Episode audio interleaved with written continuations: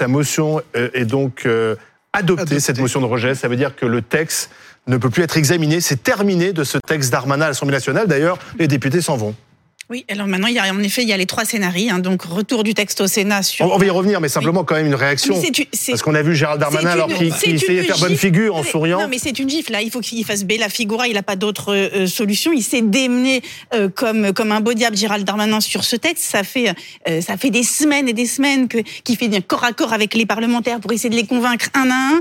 Euh, il a fait je ne sais combien de dizaines d'interviews dans les derniers jours. Il, il a il a il a pas ménagé sa peine. Il a encore reçu euh, et déjeuné avec les euh, les députés Renaissance euh, aujourd'hui. Gérald Darmanin, euh, c'est ce qu'il a dit. Hein, il a dit moi j'aurais fait tout ce que j'ai pu. Je suis au maximum de ce que je peux faire. Et quand on l'avait interrogé en fin de semaine dernière sur ce qu'il ferait si le texte était rejeté, si cette motion de rejet passait, bah, il disait il disait moi je ne mène pas de combat quand je pense que c'est- je les perds. D'accord, mais Alain, Comment pourquoi est-ce que les députés, à ce moment-là, qu'on comprenne bien, n'ont pas accepté le débat avec le, le jeu des amendements pour essayer de faire tomber le Il y texte avait 2600 amendements déposés. Pour les autres, au contraire, essayer de le durcir comme le voulait le, le Rassemblement national à ce moment-là. Parce qu'ils ont préféré infliger un énorme camouflet au gouvernement. D'accord. Euh, À 5 voix près. Hein. oui, 270 c'est- pour, c'est- c'est- 265 C'est vraiment, c'est vraiment ric-rac. Bon, mais euh, il y a un camouflet pour le gouvernement, pour le gouvernement, pour la majorité, pour Emmanuel Macron. Il Ouais. faut quand même se, se rendre compte que ce texte, euh, il a occupé la fin de l'année dernière Ouais. et tout le début. Ça, ça fait six mois que c'est le principal texte politique. Bon, et ce- Débat dont veulent les Français, pourtant, Mais- selon les sondages. les- non, non seulement les Français veulent le débat, mais en plus les Français sont d'accord avec les mesures qui sont proposées. Bon, mais il y a bonne partie euh, de l'hémicycle qui trouve que ça n'est pas assez dur, et une autre partie, la partie exactement opposée, à gauche, qui considère que c'est indécent. Bon, bah, très bien, mais le résultat aujourd'hui, c'est une crise du gouvernement. C'est la principale crise gouvernementale depuis qu'Emmanuel Macron est Est-ce que. Gérald Darmanin Donc- peut rester à la place Beauvau alors, en tout cas, en il l'état. est- euh, c- honnêtement, c'est très difficile. Parce qu'il s'est identifié à ce texte. C'est son texte. Il s'est donné, il faut reconnaître, un mal de chien pour le faire passer, mais il aura échoué. Et à partir de ce moment-là, c'est difficile qu'il reste. Bon, et à ce moment-là, ça veut dire que, au minimum, la question d'un remaniement à court terme se pose. Et, Parce que, et- euh, et- que c'est un camouflet pour Darmanin, pour Madame Borne, pour le président de la Ah, République Bien sûr. Oui. Non, non, mais euh, C'était le texte le plus important de l'année. hein. c'était le texte politique le plus important.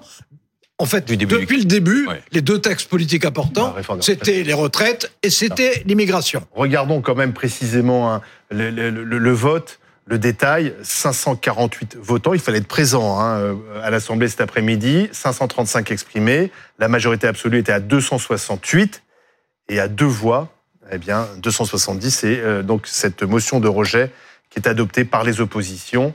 Euh, le camp présidentiel n'a rien pu faire. Visiblement, il a sans doute reçu le, le soutien du, du groupe Lyot, hein, du groupe centriste, qui avait annoncé qu'elle ne voterait pas, ce groupe ne voterait pas la motion Oui, de rejet. alors, et il peut, il peut y avoir abstention aussi. Euh, abstentions. bon, enfin, en- en- On regardera de- dans le de- détail. De, de, de toute Mais manière. ça s'est joué à rien. C'est Oui, oui, non, mais bien sûr. Mais ça, ça n'est pas tellement étonnant. Euh, il aurait suffi qu'il y ait deux députés qui aillent se laver les mains.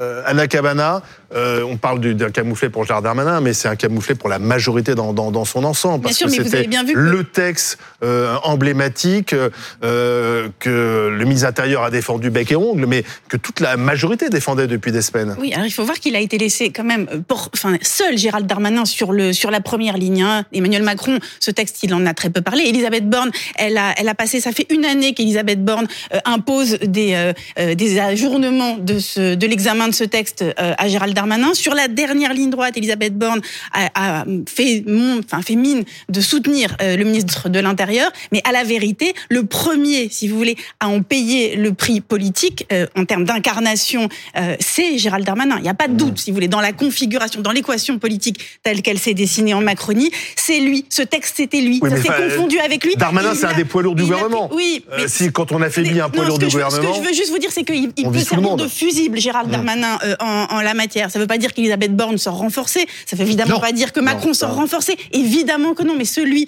si vous voulez, celui qui, facto, Fusible, ça veut dire qu'il va- pourrait quitter Beauvau? Ça, ça veut dire qu'en tout cas, il va y avoir euh, une, des conséquences politiques à tirer, des leçons politiques à tirer. La Macronie ne peut pas faire euh, l'économie de ces, de ces leçons politiques et de ces conséquences politiques. Et clairement, le premier à devoir prendre, enfin voilà, tirer des conséquences, c'est Gérald Darmanin. Et il le savait. C'est-à-dire qu'encore une fois, c'est son discours, son discours ces deux derniers jours montrait qu'il avait envisagé euh, de cette, cette défaite et qu'il ne savait pas encore comment l'affronter. C'est la principale crise politique Depuis depuis, que Emmanuel Macron est à l'Élysée. On a eu toute une série de crises sociales, bien Mm. entendu.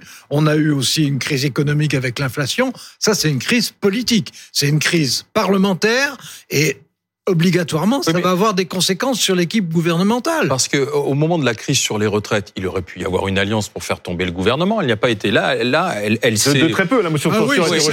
Oui, mais Oui, mais là, là, la Là, là, tout le monde a réussi à se mettre d'accord Oui. sur ce texte, Oui, quand même, pour la motion de rejet. Cette Alors, fois-ci. alors, non, mais le, Qu'est-ce qui a changé depuis la réforme des retraites? Pourquoi tout d'un coup, euh, cette fois-ci, les oppositions arrivent à, à- à faire tomber, entre guillemets, alors- le gouvernement? D'abord parce que, sincèrement, toute la gauche est à fond contre ce texte qu'elle trouve beaucoup trop dur, et sincèrement aussi, et le Rassemblement Mm. national et le gros de LR pensent la même chose, c'est-à-dire est totalement contre. Donc ça, ça n'est pas aberrant, ça n'est pas illogique, mais c'est une défaite monumentale pour le gouvernement, et donc ça va poser forcément la question non seulement de Gérald Darmanin, mais du gouvernement lui-même, évidemment. Ça sent le bout pas, du Alain. chemin pour Darmanin et sa loi immigration, c'est ce que vient de dire Jean-Luc Mélenchon. Ce que je Bah ne oui. comprends pas, Alain, c'est que Gérald Darmanin vient des LR.